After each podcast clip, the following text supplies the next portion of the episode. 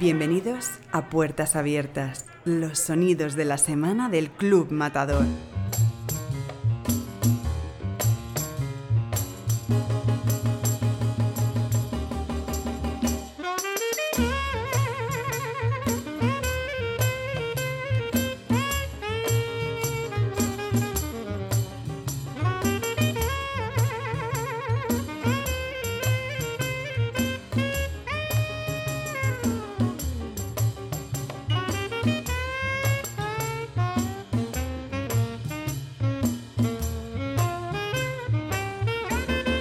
Vamos a ver qué cóctel Hola, me Javier. puedes proponer hoy. Venga, eh, ¿te parece bien si te propongo un Manhattan, un clásico? Perfecto.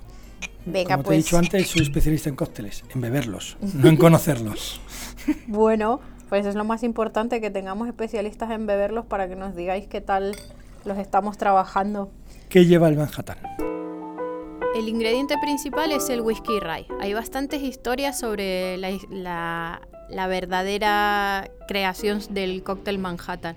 Pero la más oída, aunque no se sabe si es correcta, es que la madre de, Winston Churchill, eh, en una embajada que hace en un club de Nueva York, inventa esta receta para agasajar a su esposo. Pero a la vez no se sabe si ella estaba dando a luz en Inglaterra al mismo Winston Churchill. Sabes una anécdota de Churchill, ¿no? Que se llevaba muy mal con una actriz, no recuerdo el nombre de la actriz, y una vez la actriz le mandó un- dos entradas para asistir a su estreno de una obra de teatro. Le dijo que le invitaba, le mandaba dos entradas para que fuera a ver su obra y con un amigo si es que lo tenía. Y Churchill le contestó que no podía ir, pero que iría a la segunda representación, si es que había. Tenía muy mala Ah, leche. qué bueno. Tremendamente. No, pues no lo Oh, sabía. Sí, sí. Pues es un cóctel muy pinta. versátil, porque hay versiones que los hacen con vermú seco en lugar de vermú rojo, y entonces se llama Dry Manhattan, ¿no? Porque hacer un vermú seco, pues es otra versión. Y otra versión es mitad vermú seco y mitad vermú dulce. Nosotros aquí en el club lo hacemos con ray y vermú dulce.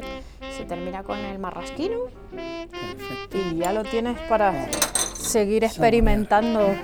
Cócteles. Sí. Pues muchísimas gracias, lo voy a disfrutar mucho. Vale, gracias Muchas a ti, gracias. Javier. Espero que lo disfrutes.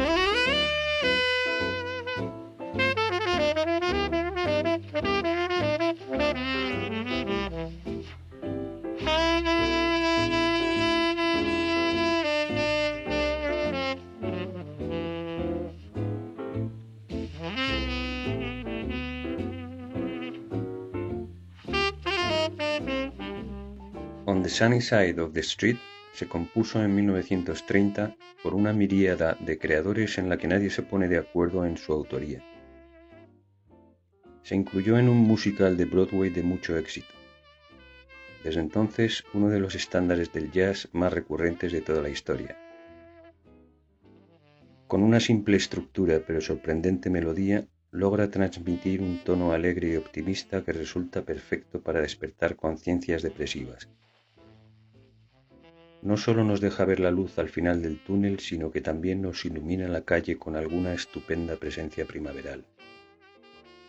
Lester Young la hace suya. Desde Los Ángeles, Ramón González para Jazz Matador Club.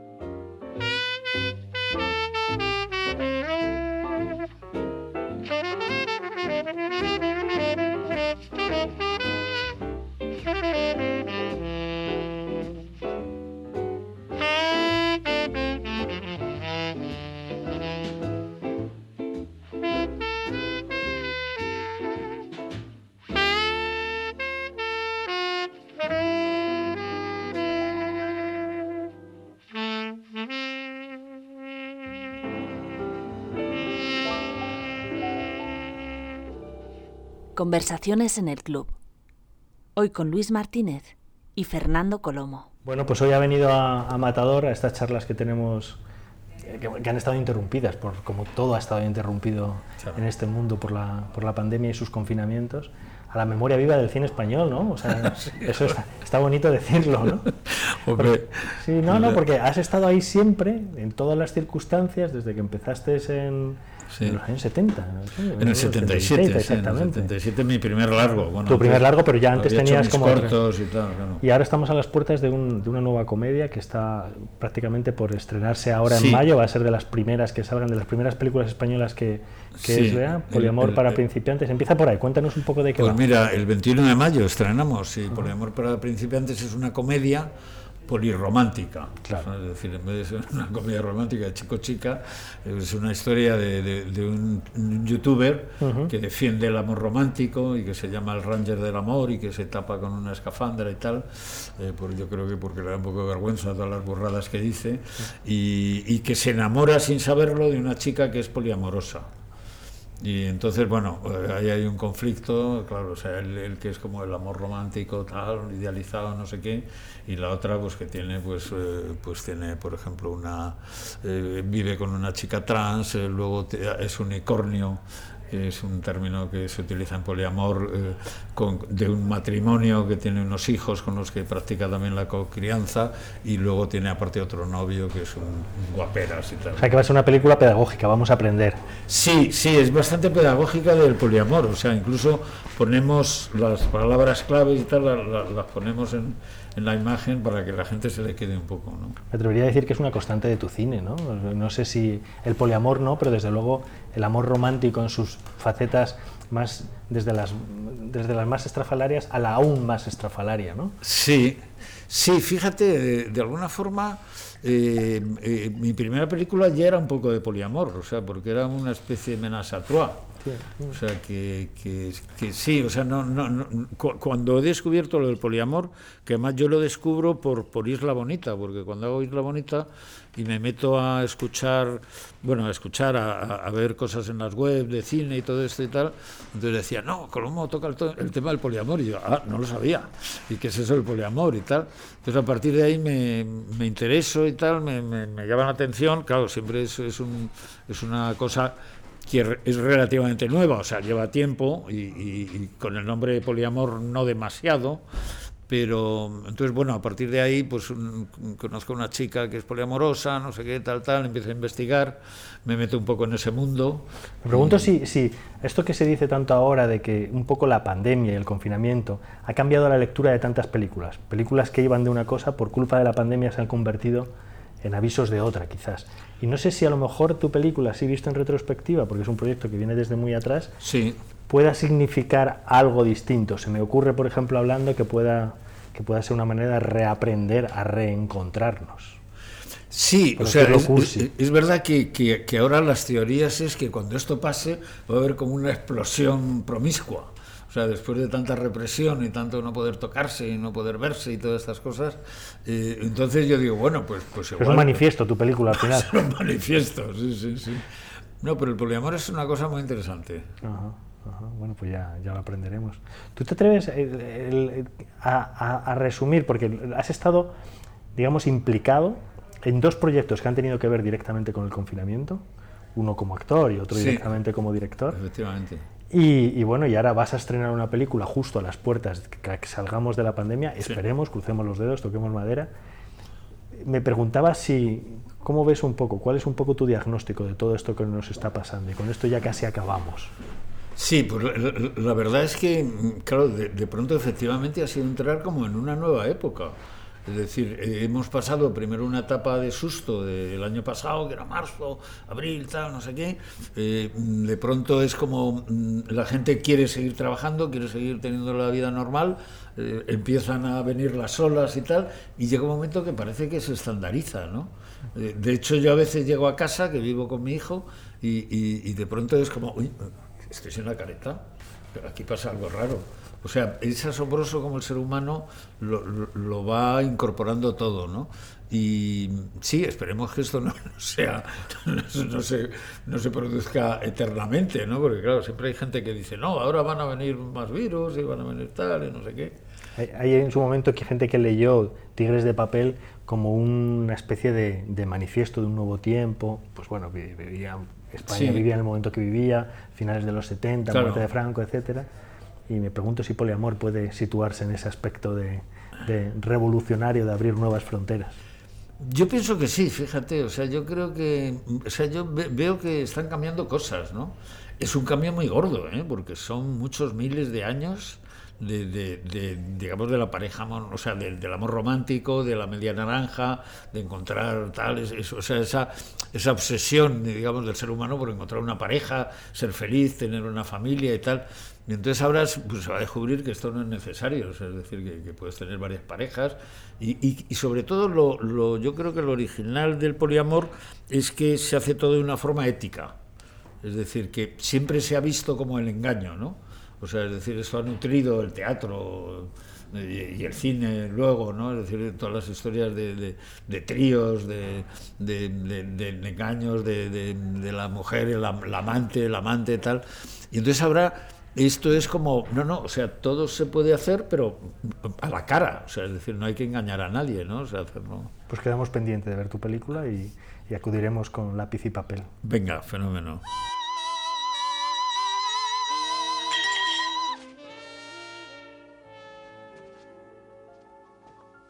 ¿Qué diantre ha sido eso? Un mi bemol. Club Matador. Puertas abiertas.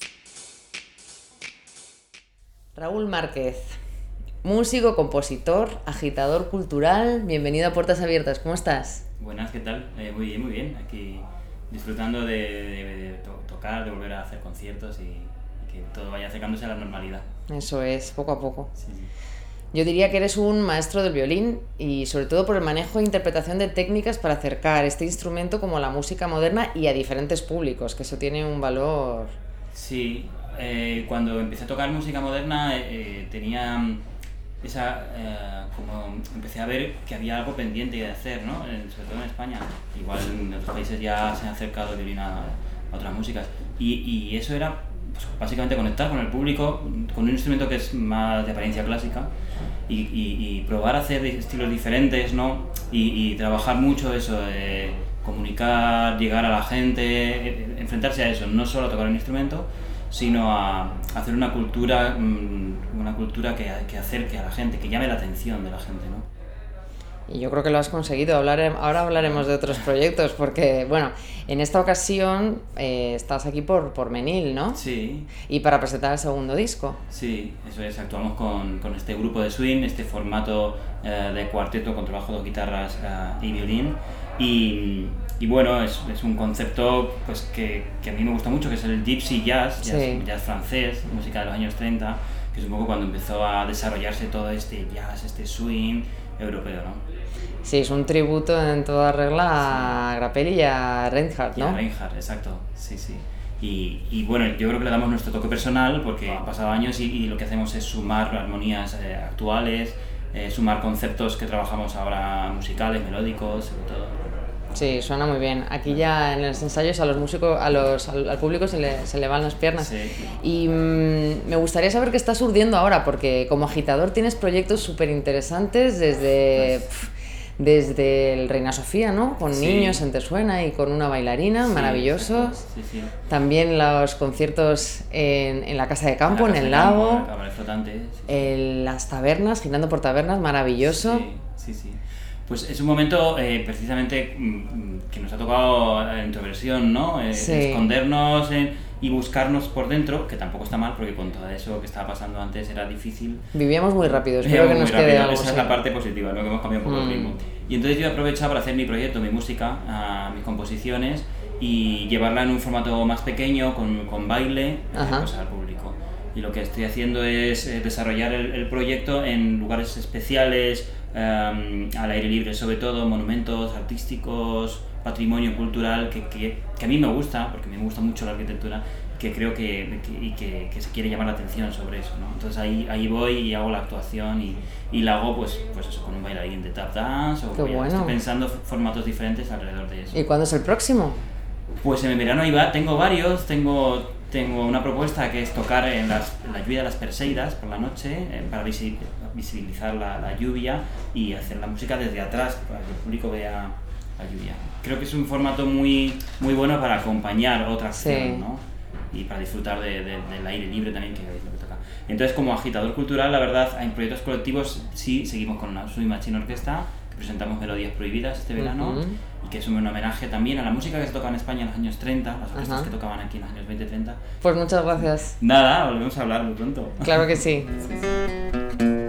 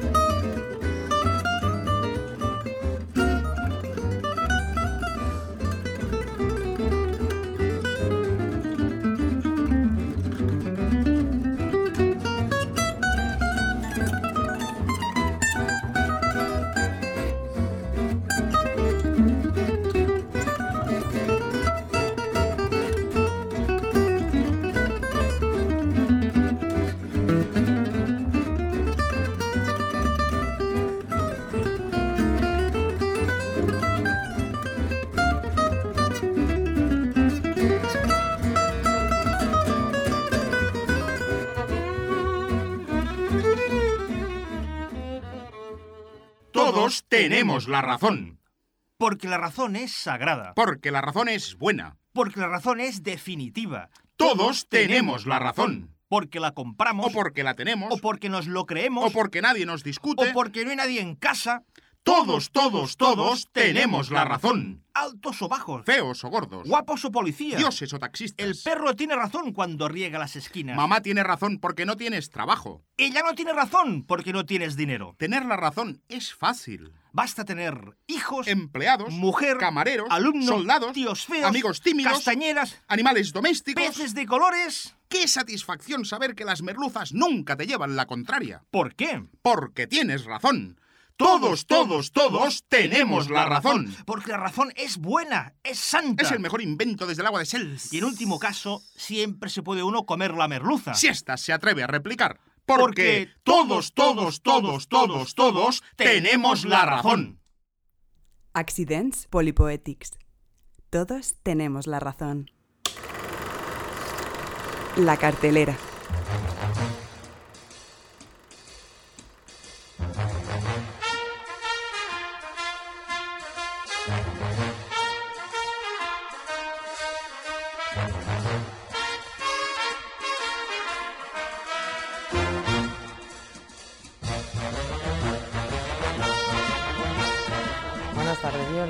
¿Qué tal, Noemi? ¿Todo bien? Todo bien. Me alegro. Hoy es el turno de una figura icónica del siglo XX, el cantante y actor Frank Sinatra. Pero esta vez vamos a tratar su faceta de actor.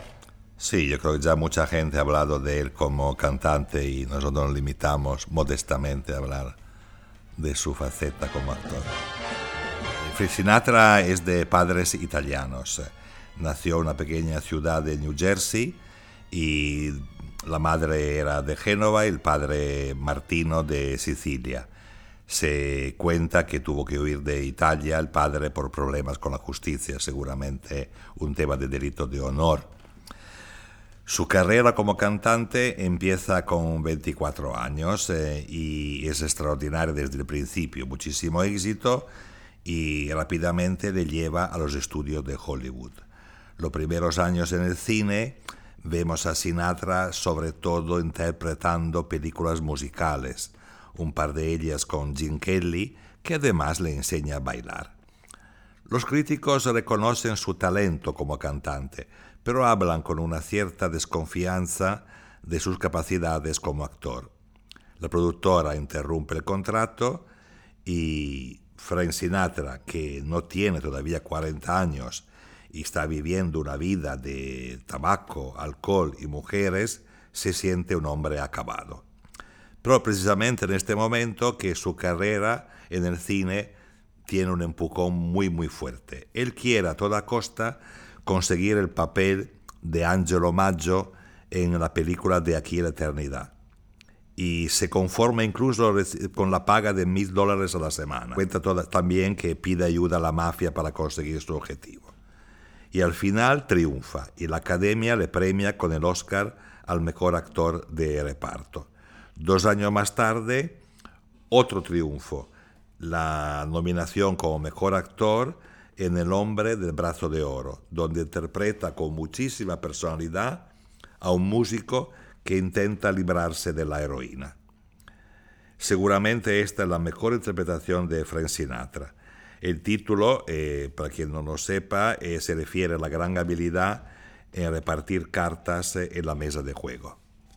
Los años 50 para Frank Sinatra son sus mejores años en el cine. Tenemos a otras dos grandes interpretaciones, como Un torrente del 59 del director Vincente Minelli, con al lado Shirley MacLaine y su amigo Dean Martin, donde interpreta a un escritor desilusionado, escéptico, que vuelve a su pequeña ciudad de provincia después de una larga ausencia.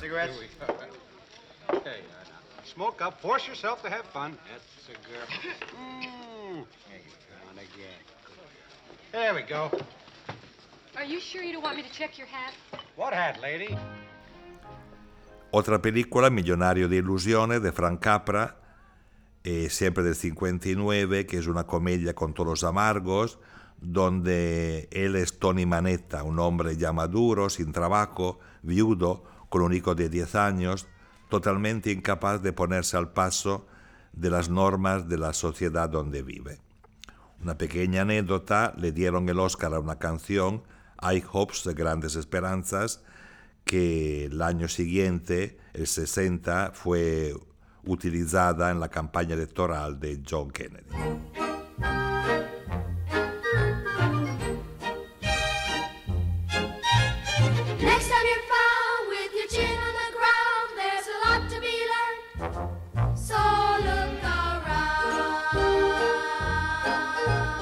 Just what makes that little old ant think he'll move that rubber tree plant? Anyone knows an ant can't move a rubber tree plant, but he's got high hopes. He's got high hopes. He's got high apple pie. Él sigue trabajando en el cine, todavía hace un par de películas buenas con Gordon Douglas películas negras donde interpreta de forma muy brillante al típico personaje de la literatura policíaca, el detective, un detective privado, cínico, sin escrúpulos, muy fiel a su código moral, un poco a la Philip Marlowe, diría yo. ¿no? En los 20 años siguientes, Frank se dedica casi exclusivamente al mundo de la música. Y luego muere, y la noche que se muere, Las Vegas eh, apagó todas sus luces y el Empire State Building de New York se iluminó de color azul en honor a sus ojos. La verdad es que era como intérprete eh, muy intuitivo, eh, de tal forma que sus actuaciones eran intensas y a veces un tanto irregulares. Pero yo creo que esa confianza que tenía en sí mismo eh, le daba como cierta, no sé si equilibrio o, o iniciativa. De todas formas, su vida personal era un tanto turbulenta, ¿no? Seguramente sus amigos eh, incluso llegaron a decir que era un poco maníaco depresivo. Eh, se sabe seguramente que padecía mucho del hecho de no ser muy guapo, bajito intentó cuatro veces el suicidio. Entonces, eh, algo de- no funcionaba bien. eh, su- Relacionados con Ava Gardner, ¿no? Tres de Seguramente, ellos. una, sí, sí. Él ha tenido muchísimas mujeres, ¿no? Él quería siempre ligar con todas sus partners. Eh, tuvo muchas historias, Lauren Bacall, eh, Angie Dickinson, Grace Kelly, eh, aparte de Garner con quien se casó dos años de matrimonio turbulento. Hmm. Y luego una jovencísima eh, Rafaela Carrà. Rafaela Carrà no sí, sabía. hizo una película en Italia donde trabajaba Rafaela Carrà que tenía 18 años y creo que ella cayó en sus brazos. Intentó también con Virna Lisi, otra italiana guapísima. Y vamos... eh, Y con una jovencísima Mia Farrow, ¿no? Sí, se con quien ella también tenía se casó. 19. Sí, ella se casó también con ella. Una vida, digamos, el de- con, con las mujeres bastante turbulenta. Mientras siempre ha sido muy amigo de sus amigos. Eso es verdad. Has oído hablar de la famosa grupo Rat Pack, ¿no? Sí, Que con en- Sammy Davis, con Dean Martin, Sí. con Peter Lawford Que él era el máster. eran muy amigos. eh, Y cuando, cuando muere, cuando, cuando muere, los amigos le ponen en el ataúd un cartón de tabaco y una botella de Jack Daniels. Cioè, como, como eso típico masculino es, ¿no? Sí. Luego con las mujeres tenía muchos problemas. Muchos problemas que luego con la primera mujer tuvo tres hijos. Hmm, Y por lo con cual Nancy. eh, Nancy Sinatra, que luego cantó con él.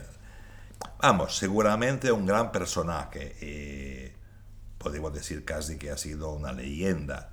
Eh, Frank Sinatra, una leyenda en el cine, ha hecho 60 películas, ha vendido 150 millones de discos, entonces seguramente una leyenda, con algún problemilla. Bueno, normal. Es, es lo que tiene Lo, lo comprendes, ¿no? desde luego, un ¿Eh? personaje histriónico. Vale, muy bien, muy bien. Gracias, Giorgio.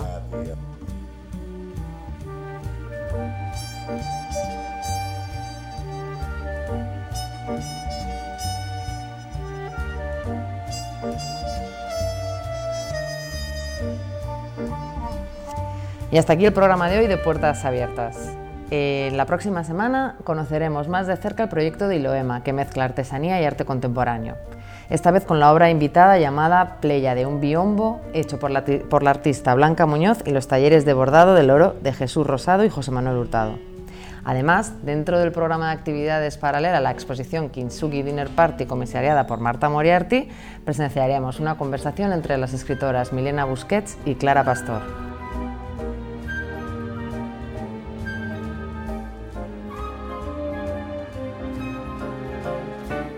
Puertas Abiertas, un programa de Club Matador producido por Banda Aparte.